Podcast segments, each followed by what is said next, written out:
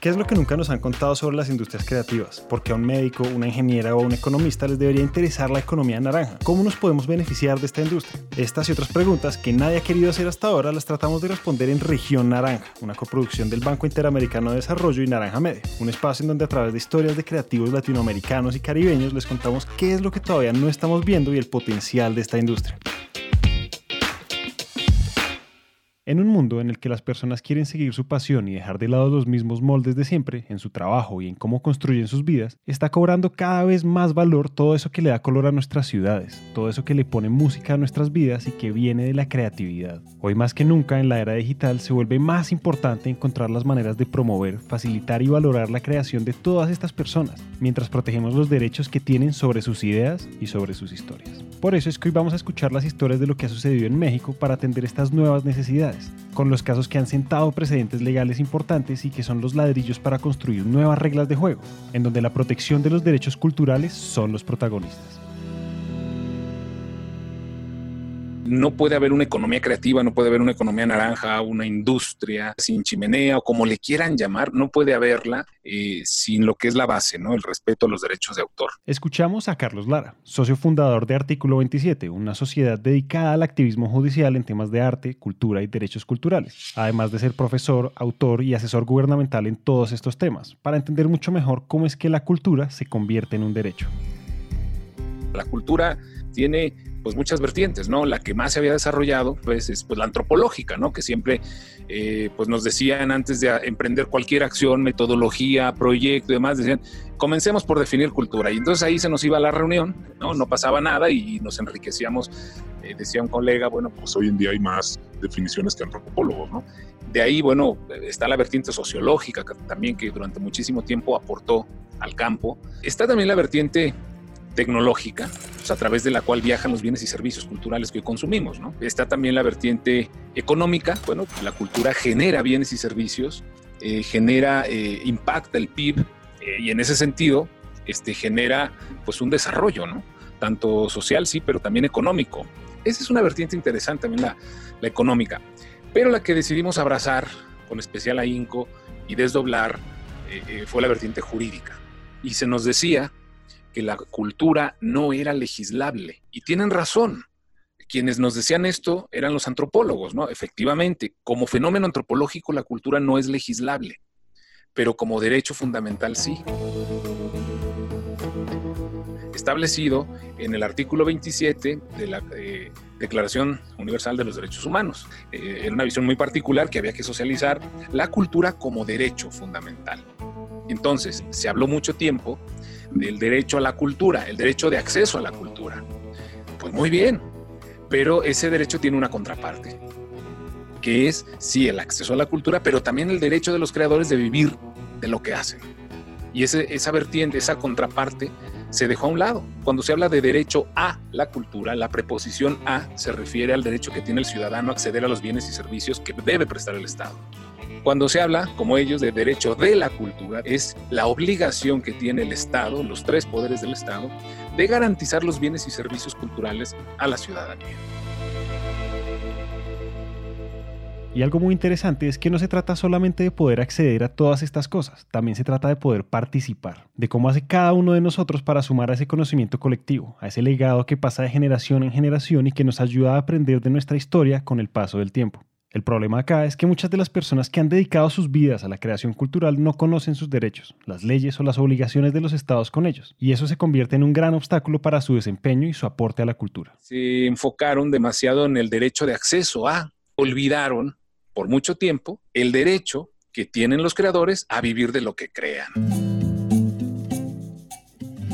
Y entonces esto fue generando pues toda una especie de cultura del todo gratis que ahora no sabemos cómo regular. Debe haber una regulación y en ese sentido yo celebro el caso eh, ya en Europa están llegando algunos proyectos muy interesantes, la Comisión Europea está trabajando en el en sentar las bases del derecho de autor del siglo XXI. Y eso supone muchísimos retos porque es un cambio de mentalidad, en donde debe quedar atrás eh, la piratería, la cultura del todo gratis. Eh, y es ahí donde ya nos metemos en un terreno en el terreno de la legalidad.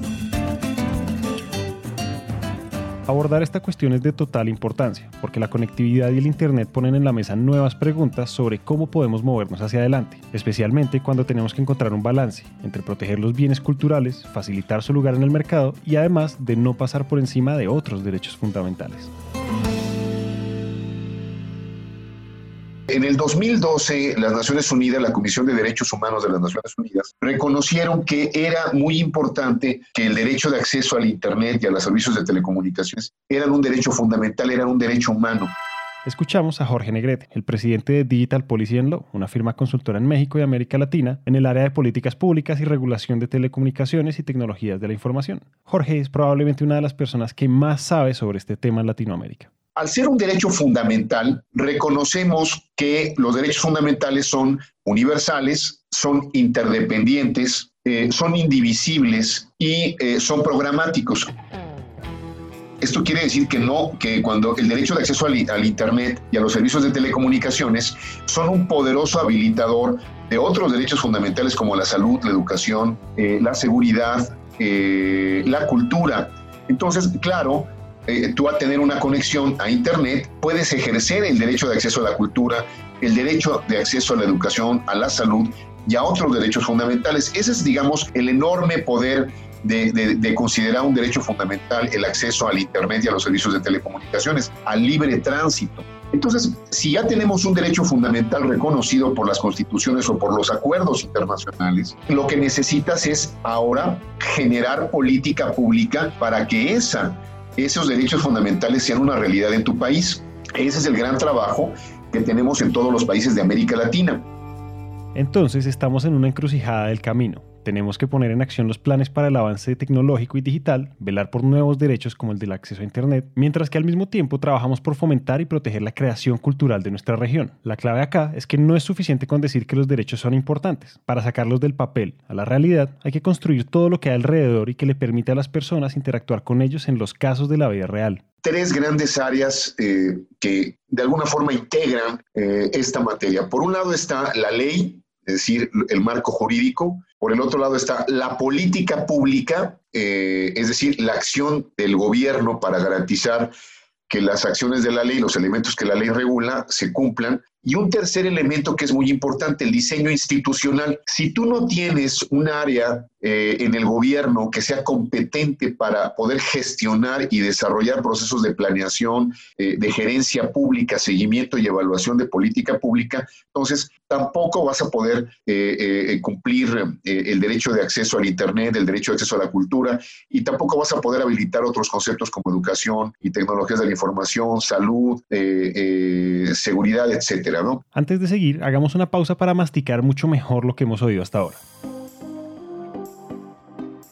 Lo primero es que todas las creaciones de la gente están llenas de conocimiento, historias, tradiciones, ideas y costumbres. Con el tiempo, todas esas cosas se van transmitiendo de generación en generación para formar lo que conocemos como la cultura.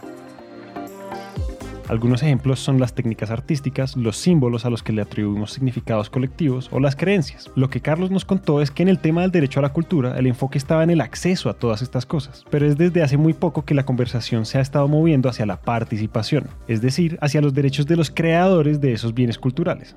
Las dos perspectivas son caras de la misma moneda y son muy importantes, especialmente ahora que, como nos contó Jorge, el Internet está cambiando el terreno de juego. Y para entender mucho mejor de lo que estamos hablando, vamos a llevar todo esto a tres casos de la vida real donde se estaba violando el derecho a la cultura, cómo se resolvieron y dejaron una marca en el futuro de las dinámicas creativas y culturales.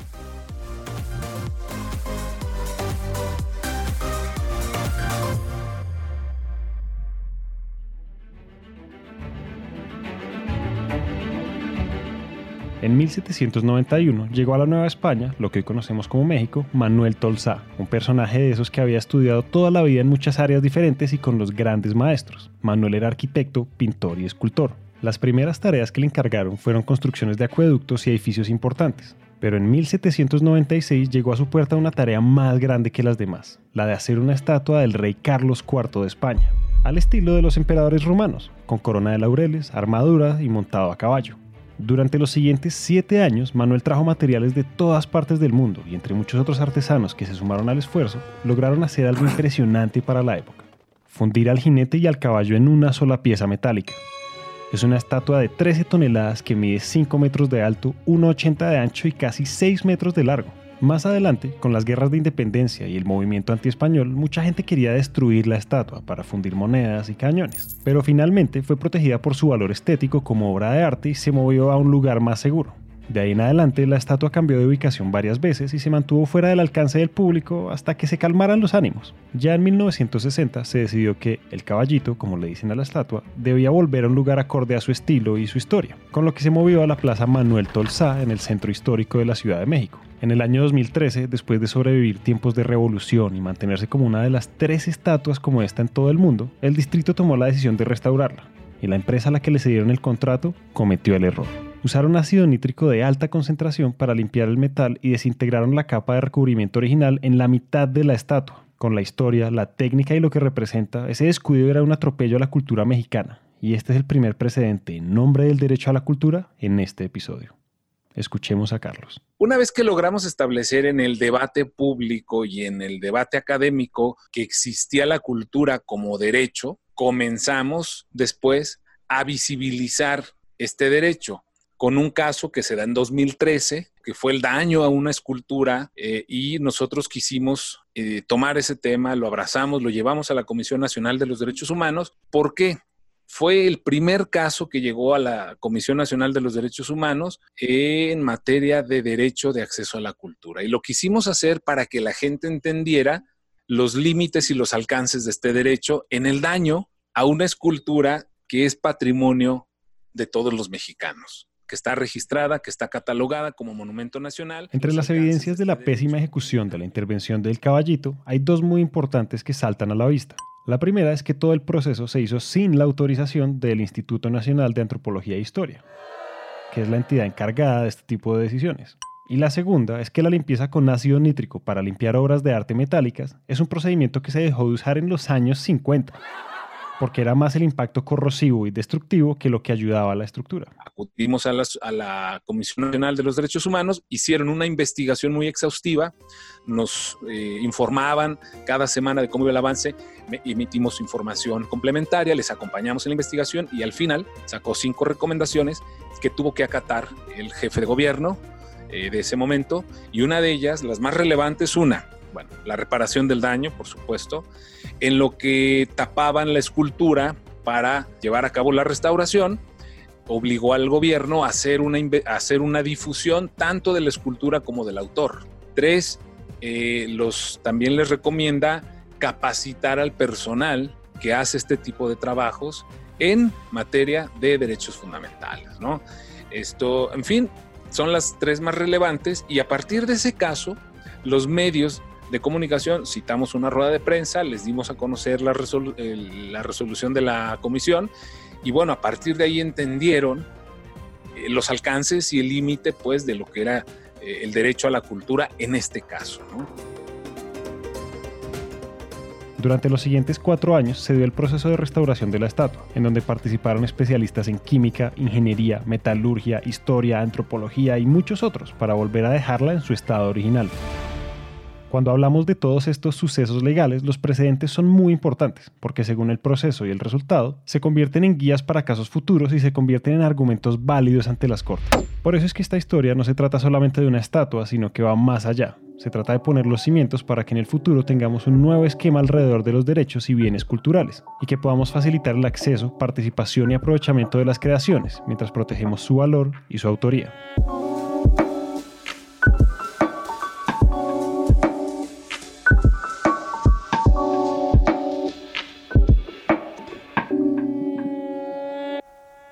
Atravesando Ciudad de México hay una avenida emblemática que conecta zonas muy importantes de la ciudad desde 1864, cuando el emperador Maximiliano I de México decidió que quería modernizar la ciudad y hacer una avenida conectando el Palacio de Gobierno y su residencia, con la esperanza de darle un tinte europeo a la ciudad sorpresa, sorpresa, la avenida fue llamada el Paseo de la Emperatriz, en honor a su esposa. Desde ese momento, esta vía se convirtió en el eje central de la ciudad y después de la independencia, varios gobiernos le dedicaron recursos e hicieron proyectos de desarrollo alrededor de ella. La avenida cambió de nombre a Paseo Juárez, Paseo de Gollado y finalmente, en 1872, se estableció su nombre definitivo, el Paseo de la Reforma. La reforma fue un proyecto en construcción durante muchos años, con etapas y etapas de cambios, reparaciones y adiciones. Por eso mismo se puede ver la historia de la ciudad a lo largo de sus 15 kilómetros de distancia, desde las casas más antiguas con el estilo francés, la conexión con las plazas del centro histórico y hasta las torres más modernas de la ciudad, todo enmarcado en cientos de estatuas, esculturas, edificios históricos y los monumentos más emblemáticos de todo el país, como el famoso Ángel de la Independencia. La Avenida Reforma ha sido la anfitriona de celebraciones nacionales, eventos culturales, conflictos, carnavales y protestas desde hace más de 150 años. Y cuando fue el momento de instalar nuevos medios de transporte público hace unos años, todo eso que representa la avenida, con sus obras de arte y la arquitectura histórica, se vieron amenazados. La modificación de eh, Reforma, que es una gran avenida en Ciudad de México, que alberga patrimonio histórico y patrimonio artístico para que ingresara el Metrobús. Nuestra legislación prevé también en la ley de planeación la necesidad de hacer estudios de factibilidad cultural. Entonces, nosotros decíamos, ¿cómo es posible que teniendo esta legislación tan de avanzada, eh, no se esté cuidando la parte patrimonial, la parte histórica y se esté abriendo este, la calle sin el menor cuidado? Y entonces acudimos a poner eh, una serie de cartas a la directora del Instituto Nacional de Bellas Artes y a la directora del Instituto Nacional de Antropología e Historia, con los argumentos que nosotros consideramos eran violatorios este, y que no se estaban eh, este, tomando en cuenta, uno de ellos, el estudio de factibilidad cultural. Hicieron caso omiso, nos recibieron, nos contestó, en el caso de Limba, el INA no contestó, el Limba sí, y nos dice que bueno, pues eso es materia del INA. ¿Por qué? Fíjate el criterio y eso fue lo que nos llevó todavía más a fondo. Nos dice, los dos son institutos, uno vela por el patrimonio artístico y el otro por el patrimonio histórico. Y nos dice la encargada del patrimonio, en ese entonces la encargada del patrimonio artístico, eso le compete al otro instituto porque en esa avenida hay más patrimonio histórico que artístico. Dije, caray, ese no puede ser el criterio. Entonces seguimos hasta que se une con nosotros la Academia Mexicana de Derecho Ambiental con nuestros argumentos, presenta una queja ante, ante un juez, este, un juzgado especializado, y detienen la obra dos semanas. En este caso, la idea no era cancelar todo el proyecto, porque es una troncal de transporte importante y la idea era que el Metrobús pues, pudiera mejorar las cosas. Más bien se trataba de no obstruir el patrimonio que contiene la avenida porque el problema era que, para abrirle paso al Metrobús, se estaban talando árboles y modificando los espacios de las estatuas, esculturas, fuentes e incluso en el bosque de Chapultepec, que es la zona verde más importante de la ciudad. Entonces, si todo lo que hay alrededor está lleno de historia y clasificado como patrimonio nacional y cultural, no es posible que una construcción lo ponga todo en riesgo. Por eso es que este proceso legal apela al derecho ambiental y a su vez al derecho a la cultura. Y entonces, claro, el jefe de gobierno estaba, dije, no es posible, son millones de pesos, sí, es que hay que hacer las cosas bien. Y entonces el juez les dice, hasta que no me demuestren que están a salvo los árboles alrededor de esta obra, los parabuses, que Lina tuvo que intervenir para decir, oigan, eh, nosotros les decíamos, no son escaparates publicitarios, si vas a hacer un parabús, tienes que hacerlo respetando el entorno y por tanto, si son de cristal, son transparentes, es también para respetar el entorno, no para utilizarlos como eh, escaparates publicitarios, ¿no? Los hicieron modificar el proyecto y les levantaron, digamos, la, la suspensión y siguieron con la obra. Pero ahí se sentó otro precedente, es decir, acudir a un tribunal especializado para que parara una obra e hiciera que rectificaran esa obra para poner a salvo, sí, eh, los bienes tanto históricos como artísticos de esta parte central del país, pues porque es la principal avenida del país. Cuando el caso se resuelve, el Instituto Nacional de Antropología e Historia le da la luz verde al proyecto, con la condición de no afectar las zonas protegidas de la Avenida Reforma y del bosque de Chapultepec. La protección de los bienes culturales es un trabajo que en el fondo se trata de conservar el legado, de no olvidar nuestra historia y quedarnos con sus lecciones. Además, son los pasos para asegurar el cuidado de las creaciones del futuro. Entonces, si ustedes alguna vez están en la Avenida Reforma tomándole una foto a las esculturas o tomándose un selfie en el bosque de Chapultepec, piensen que todos esos espacios siguen ahí gracias al esfuerzo de gente como Carlos, que alzan la voz por todos nosotros para proteger el patrimonio y nuestros derechos.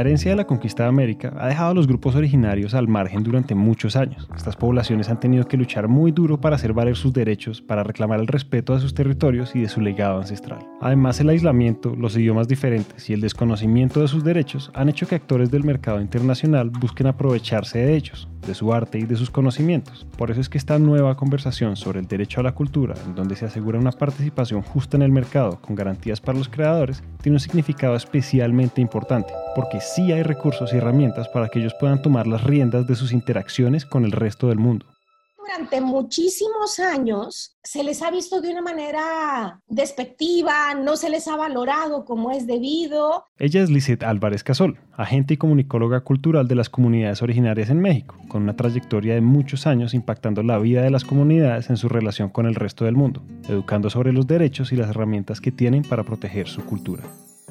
Uno, en México lamentablemente aún se tiene muchísima discriminación para los grupos originarios y ellos se han interiorizado. Entonces, por ese lado, a veces no es sencillo poder entrar en, en, en su comunidad. Y también una de las, de las formas que ellos han salido adelante, ya que se dedican sí a la agricultura, pero tiene una particularidad los grupos eh, que ellos trabajan la artesanía, trabajan eh, la chaquira, las chaquiras son unas esferas pequeñas de plástico, de hueso, piedra y otros materiales con un hueco en el medio por donde pasa un hilo. Son de todos los colores, entonces se pueden hacer dibujos y patrones muy diversos. Cuando Lisette dice que ellos trabajan la chaquira, se refiere a que hacen muchas piezas con los colores y patrones gráficos únicos de su cultura a partir de estos productos que ellos hacen, hacen pulseras, hacen aretes, hacen collares y a lo largo de todos estos años han mutado y han, la verdad es que han logrado trascender con distintos eh, productos, ya que la misma técnica que ellos utilizan permite la, la, la elaboración de piezas que ya no quedan en, en, en la parte artesanal, o sea, son verdaderas obras de arte, ¿no? Pero además eh, también encontramos con esta nueva elaboración de, elementos en donde no te imaginabas que podías trabajarlos con Shakira. Encontramos instrumentos, de hecho ya, ya, ya existe la palabra el enchaquirado este, como un elemento que es parte de la, de la, de la cultura y se puede enchaquirar cantidad de cosas, ¿no? Y en ese afán es donde puede ser muy interesante para los distintos mercados eh, que ahora mismo están, están muchos están requiriendo productos o elementos que tengan toda esta esencia y toda esta carga cultural. Con esto que te comento y que te pongo en la palestra, muchas veces, pues gente mestiza, ¿no? Porque al final así es como nos identifican, pues se ha querido aprovechar de esta situación, ¿no?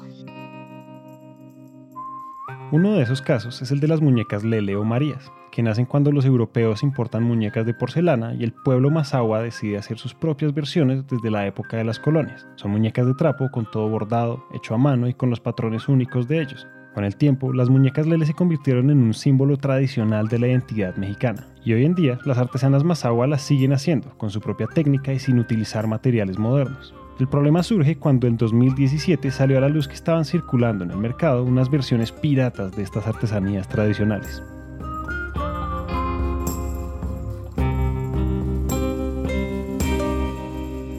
El caso de, los chinos.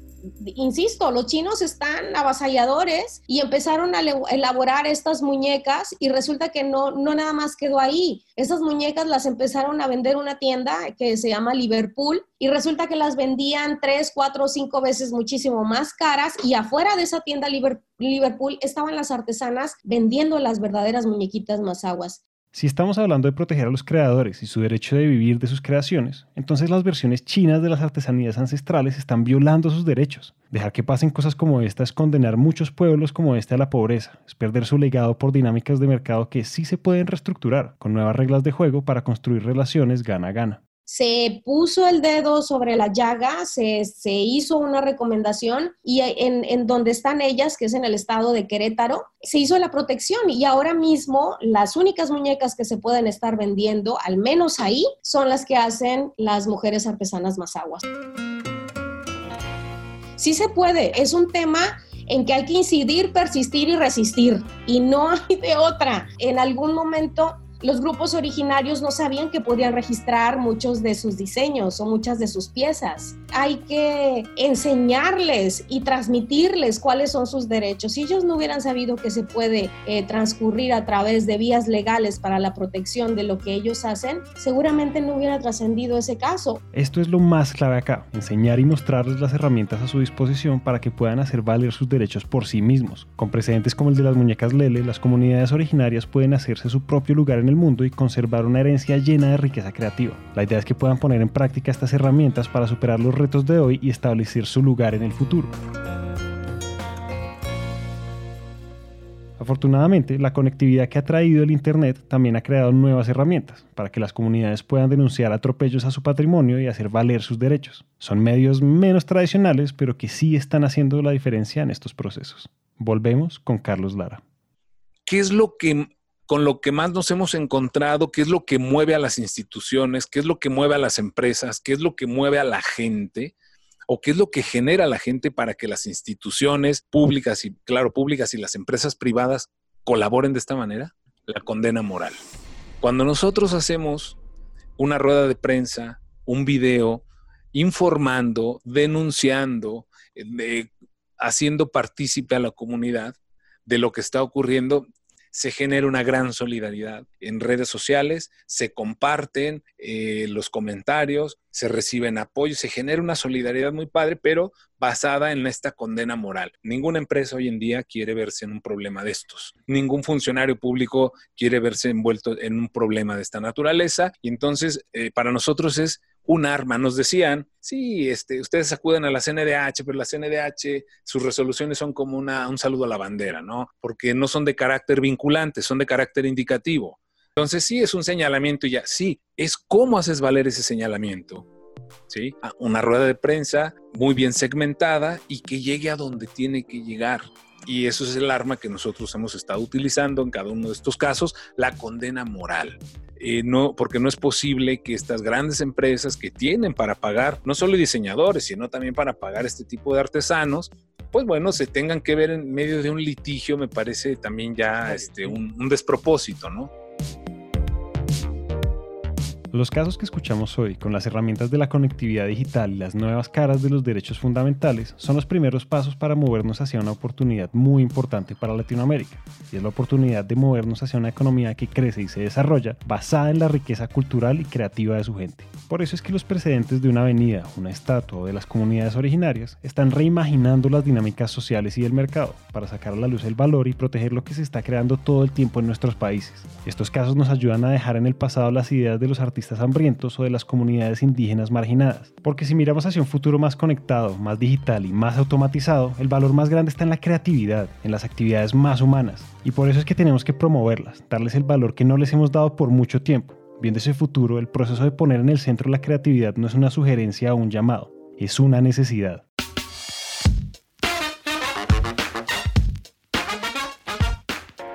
Este episodio fue producido por mí y editado por Santiago Cortés. El diseño de sonido es realizado por Manuel Torres y el trabajo gráfico por Juan Diego Bernal. Gracias a todos por escuchar. Esperamos que hayan aprendido algo nuevo sobre todas estas cosas que están pasando entre nosotros. Y si piensan que nuestras industrias creativas necesitan más visibilidad, compartan este show y hagamos que este mensaje llegue a todos los oídos posibles. Le damos las gracias a Lisette Álvarez, Carlos Lara y Jorge Negrete por compartir sus conocimientos y experiencias. Región Naranja es una coproducción entre el Banco Interamericano de Desarrollo y Naranja Media. Mi nombre es Julián Cortés y gracias por escuchar.